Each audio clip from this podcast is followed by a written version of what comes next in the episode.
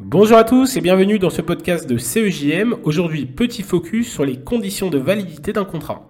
Tout d'abord, rappelons que le droit défend la liberté de contracter, mais également la force obligatoire des contrats.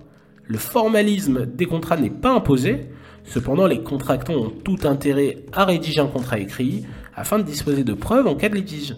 D'ailleurs, dans le cas des transactions dont les sommes engagées sont importantes, la loi impose la rédaction d'un contrat. Par exemple, l'acquisition d'un appartement, d'une maison, nécessite de signer un contrat chez le notaire, tout en respectant un certain formalisme qui va conditionner la validité du contrat. Quelles sont les conditions de validité du contrat? Tout d'abord, l'existence et la validité du consentement. Un contrat se forme par l'échange de consentement mutuel entre les parties.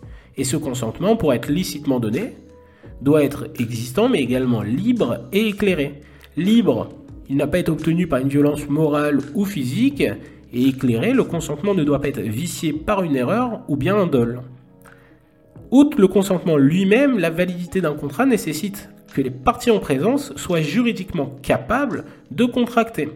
Pour une personne physique, elle ne doit être ni mineure ni majeure protégée, et pour une personne morale, elle doit être représentée par une personne physique habilitée à l'engager.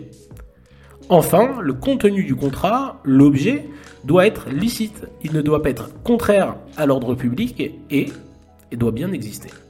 Par exemple, il n'est pas possible d'établir un contrat de vente pour un article non autorisé. Et pour un accès complet à des cours écrits, des podcasts exclusifs et des vidéos instructives, inscrivez-vous dès maintenant au cours 100% distanciel sur cegm.fr. À bientôt.